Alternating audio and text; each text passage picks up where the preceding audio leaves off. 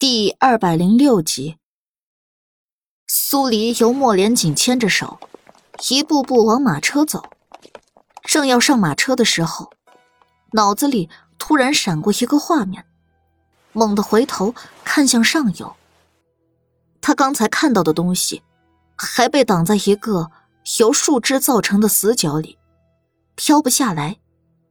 双眼微眯，那东西。越看越像是一具尸体。是了，他在现代见到过很多被水泡后成巨人观的尸体，就是这个样子的。苏黎，怎么？莫连锦不解的问了一句。苏黎拉着他快步往上游跑去。那东西好像是尸体，去看看。几人刚接近上游，一股腐臭味就开始钻进鼻腔里。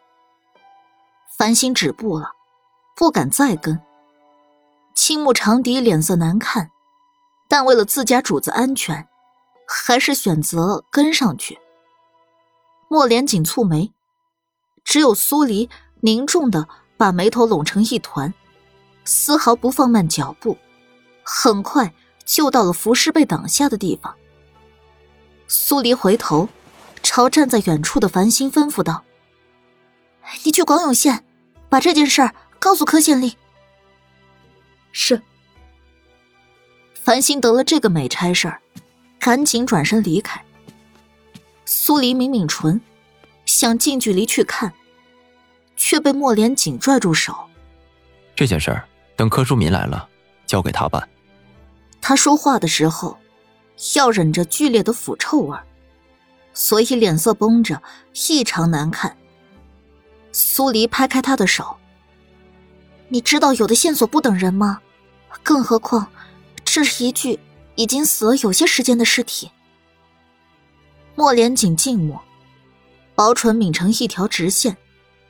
如果这个案子苏黎要接，那他们就必须在广永县再耽误一些时间。但苏黎对于真相的执着。对于给死者鸣冤的态度，都告诉他，他没办法再把他从广永县拽走。苏黎见他这样，软着声音说道：“我想让你活下去，上案子大白，还人清白，即是我救你的法子。只要你活下去了，我也能活下去，这与你要做之事是一样的。”莫连锦松了手。苏黎冲他点点头，走进浮尸。从穿着上来看，是具女尸，脚部靠岸，头部靠外，腹部高高耸起，大概是天气太热，又因为泡在水里，所以比平常的尸体要更快呈现巨人观的状态。苏黎看不到他的脸，只能看到他的双手向下。似乎被束在背后，双腿也同样被绳子束着。一截绳子就飘在水面，系着个圈儿，看样子是曾经绑过石头，经过水势冲击，石头已经不见了，所以尸体才会浮上来，顺着往下飘。这样一来，就很难判断抛尸地是在哪儿。具体的。只能看看解剖的时候，能不能得到一些有用的信息。很快，柯县令就带着广永县的仵作以及不少官差匆匆赶来，同来的还有昨天那名老妇人。老妇人强撑着靠近尸体，当看到尸体身上穿着的衣物后，顿时两眼一翻白，连一个字都说不出，直接晕死了过去。苏黎赶紧过去掐他人中，让繁星带些水过来给他喝。柯县令朝莫连锦行了一礼，莫连锦一抬手，示意他赶快把尸体弄上岸。那边，仵作在指导官差怎么捞尸。这边，老妇人被掐了好几下人中后，终于悠悠转醒，一醒就是大哭。那是我女儿的衣裳，是哪个天杀的？要将她害死。老天爷怎么不开眼？为什么单单要折磨我的女儿？苏黎叹了口气，朝老妇人安抚道：“逝者已矣，活着的人要更坚强才是。我们唯一能做的，就是将凶手抓获，让他瞑目。是，要抓住那个天杀的。我要问问他。”他的心是什么做的？老妇人抬手，用力把眼泪擦拭干净，这才看清楚苏黎的脸，愣了愣，突然爬起身，在他面前跪下。我知道你是武王妃，你破的那些案子，我从说书先生那儿听过，求求王妃娘娘开恩，一定。要替我家朱花讨个公道回来，我给你磕头了。大娘，你先起来。苏黎挡下他的动作。你这样子，我没办法分心去看朱花的尸体。这个案子，我不会不管的。好。老妇人感激的站起身。是我糊涂。我不阻着王妃娘娘办事了。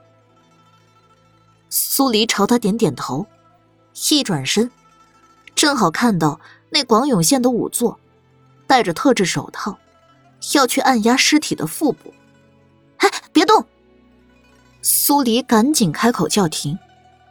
仵作是个老头，不解的回头看苏黎。苏黎走上前，尸体呈巨人观。是因为其体内腐败的时候产生了气体，而不是呛进去了水。你这样盲目按压，腹部是会爆开的。仵作不是太能听懂苏黎的话，但那句腹部会爆开，惊得他赶紧退避三舍，不敢再离尸体太近。苏黎取出手套，刚要戴，手腕就被莫连锦抓住，小心。苏黎冲他勾了下唇。没事儿，这样的尸体我经历的多了，知道要怎么处理。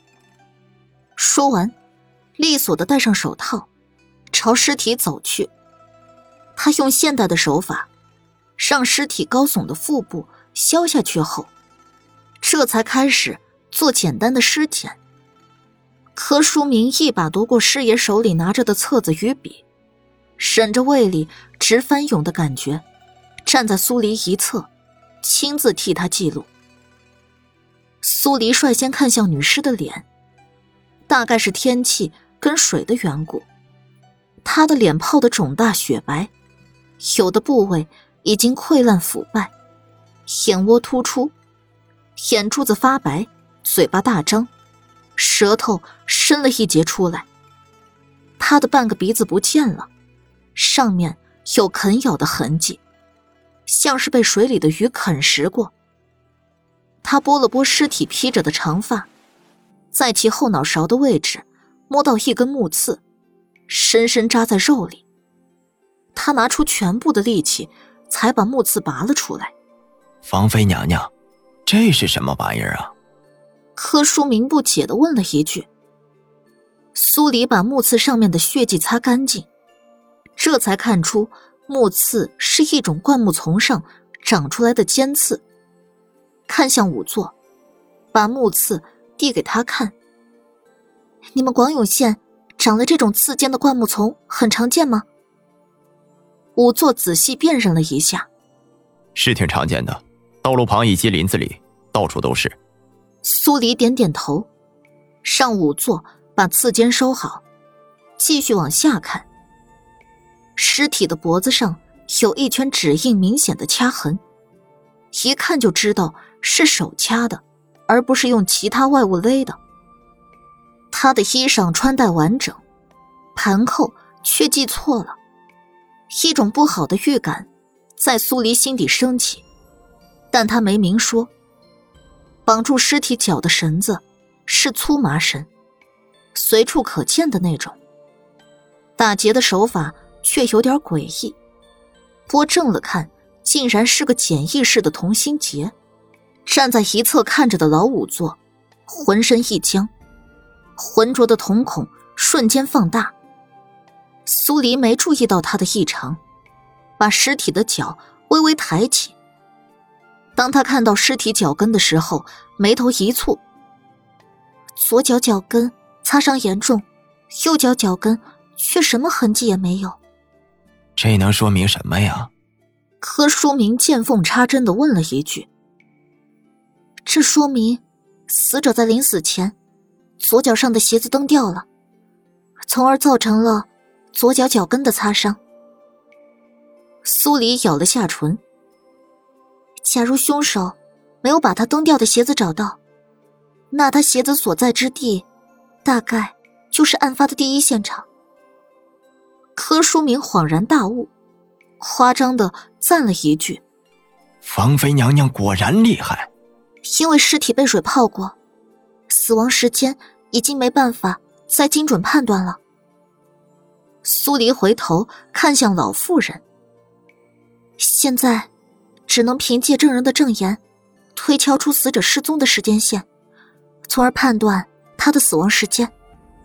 这件事交给下官去办，下官一定会办好了。柯书明虽然没得到苏黎要留下帮他查案的承诺。但知道，这桩案子苏黎是管定了。当下一阵暗喜，感觉到自己能够施展拳脚，好好表现的机会终于到了。苏黎瞥了他一眼，正要收回视线，眼角余光却看到老仵作惊愕的表情，起身，一边示意几个官差把尸体翻过去，他要看死者。被绑在背后的手，一边朝老仵作问道：“你这是怎么了？”柯书明闻言，也跟着看向老仵作：“老孟啊，你在广永县做仵作几十年，我与你认识数十年，可从未见到过你这副见鬼的模样。”老孟回过神，下意识的抬手擦了擦额上的冷汗，然后指向尸体脚上的绳子。一样的同心结，是他，是他又回来了。苏黎心弦一紧。你以前见过这种打劫的手法？老孟还没回话，恰好官差把尸体翻了过来，他指向尸体被束在背后的手，还是同心结。苏黎看向尸体，果然，束住尸体双手的绳子打结手法。